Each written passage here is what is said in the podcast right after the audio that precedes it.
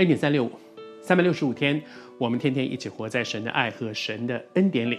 祝福你，这段时间我们透过圣经里面记载，犹大国，也就是以色列人他们的国家，他们分南北国，南国叫犹大国。那个时候，北国以色列已经被灭亡了，而南国呢，犹大的这个国家也正在一步步走向灭亡。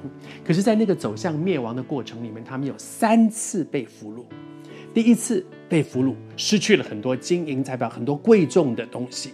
第二次被俘虏更严重，大量的人都被俘虏走了。而到了第三次，国家就灭亡了。所以，当第二次，当他们第二次被俘虏的那个时候，那是多重要的一个关键！这是危急存亡之秋。这个时候，能够能够休养生息，能够重新站起来。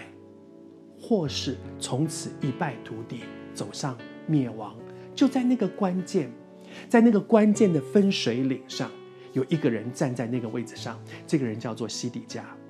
西底家是约西亚的另外一个儿子，他的两个哥哥都曾经做王，而他的上一任是他的侄子，是他的哥哥约雅敬的儿子约雅斤，已经传到下一代去了。可是转个弯又回来了。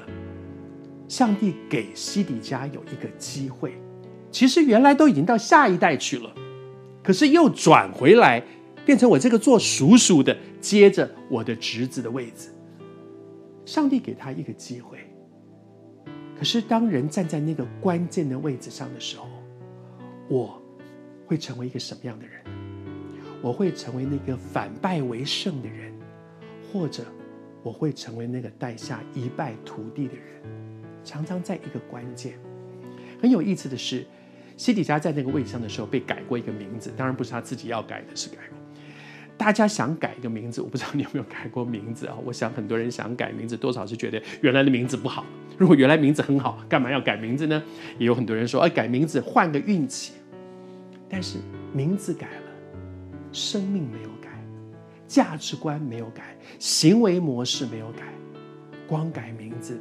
不会改变命运的，需要改变的不是名字这几个字，需要改变的是我的价值观、我的行为模式。如果我继续用我原来的那个名字，我再改几个，我再改了很多个名字，可是我面对婚姻的态度，我面对婚姻的忠诚，我面对面对这个外遇的事情，继续这样的模式，改名字会改变婚姻吗？